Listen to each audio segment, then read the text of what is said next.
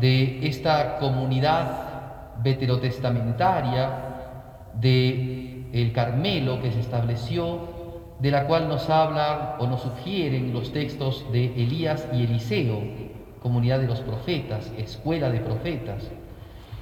Hay restos que, como eh, también enseñamos o dijimos el día de ayer, eh, son del siglo II y del siglo I antes de Cristo, restos arqueológicos en donde se habla de, perdón, que nos dan a entender que hubo un grupo de hombres y algunos datos historiográficos como de Flavio Josefo nos hablan de una comunidad de esenios que vivieron en el Monte Carmelo. Pues bien, ya después de haber escuchado estas cosas y saber entonces que el Monte Carmelo, monte bíblico, eh, monte en el, del cual Dios se sirvió para mostrar su gloria con Israel y para volver al pueblo, a la fe, pueblo que sirvió a los profetas para dedicarse con más intensidad a la oración, a la vida ascética y a la vida de perfección cristiana, eh, sirvió a muchos otros para dedicarse a las cosas santas.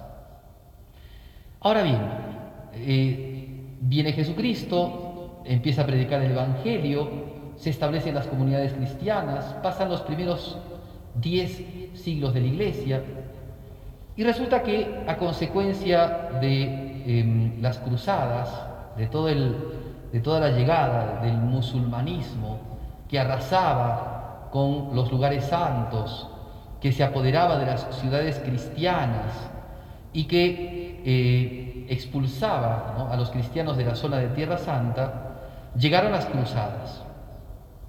Y con las cruzadas llegaron muchos hombres, muchos de ellos con mucha piedad, con mucha devoción, que vivían, ¿no? que después de, las peleas que se dieron, de, la expulsión de los musulmanes de las primeras cruzadas, este, se dedicaron ya en Tierra Santa, sabiendo que era una tierra de Dios, una tierra donde Jesucristo había nacido, había vivido.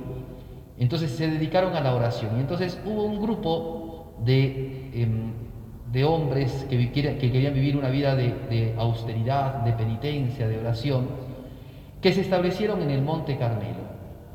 Entonces, en, ese norte de la Galilea, encontramos ya eh, en el siglo XI y posteriormente principalmente en el siglo XII, encontramos comunidades de hombres dedicadas a la oración. Los hermanos de, esta, de este lugar, de este Monte Carmelo, dedicados a la oración. Vivieron así un tiempo hasta que en el siglo XII un obispo eh, llamado Alberto, les dio una regla para que empezaran a vivir, es decir, una manera de vida, una forma de vida para que pudieran ellos este, vivir esa vida de, manera monástica. La asumieron principalmente guiados, profundizando y además este, teniéndose ellos como hijos espirituales de los profetas Elías y Eliseo. Y también dedicados como ellos, entonces, a que la gloria de Dios sea restablecida en el mundo. Recuerden que los musulmanes eh, estaban llevándose consigo todas las cosas santas de, lugar, de los lugares sagrados. Entonces ellos querían restablecer la gloria de Dios en esos lugares. Y por eso, por eso habían hecho las cruzadas. Muchos de estos entonces, ya después de las peleas, se dedicaron a la oración. Y para que con su vida y con el testimonio de su vida, recluyéndose en ese monte, pudiesen también que pudiesen pudiese darse, ¿no? ya no solamente en Israel, sino en el mundo entero, ¿no? la gloria de Dios. Así empezó esta comunidad carmelitana, esta comunidad de estos hombres dedicados a la oración en el Monte Carmelo. Y esto, muy, digamos, siempre muy de la mano con la Virgen María, porque ya ellos eh, tenían esta impronta, ¿no? el vivir la maternidad de María, el vivir la, intercesión de María y la trataban a la Virgen como la señora del lugar, así la llamaban ella primero, como la señora del lugar, o sea, la, señora del Carmelo, la señora del Monte Carmelo. Era la señora de este lugar, así la llamaban ellos, como la dueña de este lugar, ¿no? Entonces, así empezó esa espiritualidad, ese camino espiritual.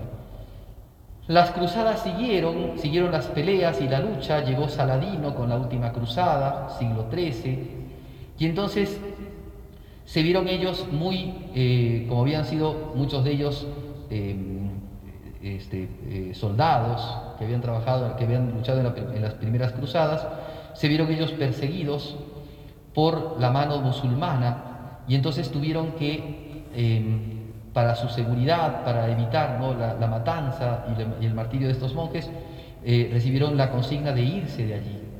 Y entonces se establecieron en otra ciudad llamada San Juan de Acre, en ese tiempo se llamaba así por los miembros de, la Orden de San Juan eh, de Jerusalén, de los, este, custodios de San Juan de Jerusalén. Em, y se establecieron allí en, San Juan de Acre y después pasaron por Chipre, y después pasaron por Grecia, y después pasaron por Sicilia, y después pasaron por Francia, por Alemania, por Inglaterra, y empezaron a fundar, así como la, comunidad cristiana, ¿no?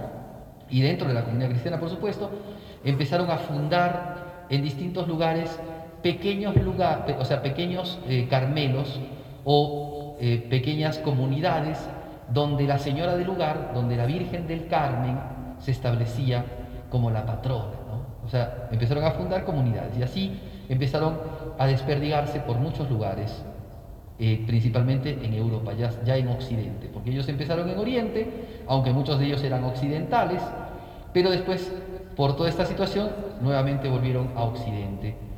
La orden recibió una, eh, con Urbano IV, recibió una reseña, ellos seguían todavía con la regla de este eh, obispo Alberto, pero el Papa Urbano IV los introdujo dentro de las llamadas órdenes mendicantes que, de las que eran parte la orden franciscana, la orden dominica, la orden mercedaria, pues los pusieron también a ellos y a los agustinos, ¿no?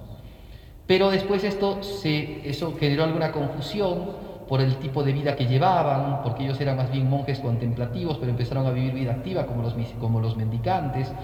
Después nuevamente volvieron a, su mismo uso de, de vida, la misma usanza de su vida, volviendo a su eh, a su espiritualidad como correspondía, ¿no? la espiritualidad del Monte Carmelo. Entonces, es así como surge la orden carmelitana, la orden del Monte Carmelo.